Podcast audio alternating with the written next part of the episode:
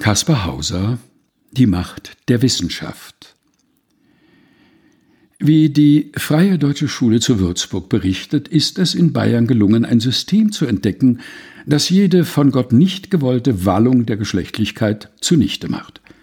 Der Altöttinger Liebfrauenbote gibt uns das Rezept.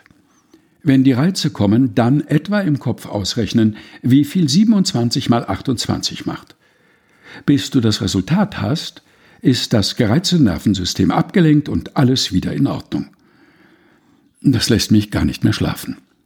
Hier in Schweden sind die Frauen sehr schön und wohlschmeckend. Ich gehe nie mehr ohne Logarithmentafel aus. Bis gestern hat es gut funktioniert. Wenn Inge oder Karin oder Senta vorbeikamen, ich die Tabelle heraus, 27 mal 28 und alles war in Ordnung. Seit gestern klappt es nicht mehr. Ich muss es dem Altöttinger Liebfrauenboten sagen. Sein System hat mit Verlaub zu sagen ein Loch. Nämlich, immer wenn ich jetzt in der Wirtschaft oder im Büchlein für die Markenkasse ausrechnen will, wie viel 27 mal 28 ist, dann ist aber gar nicht alles in Ordnung.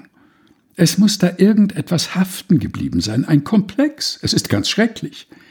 Meine Mama hat mir alle Rechenbücher fortgenommen. Es regt den Jungen so auf, sagt sie.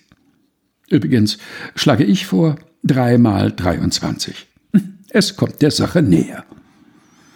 Kaspar Hauser alias Kurt Tucholsky Die Macht der Wissenschaft aus Die Weltbühne vom 5. November 1929. Gelesen von Helga Heinold.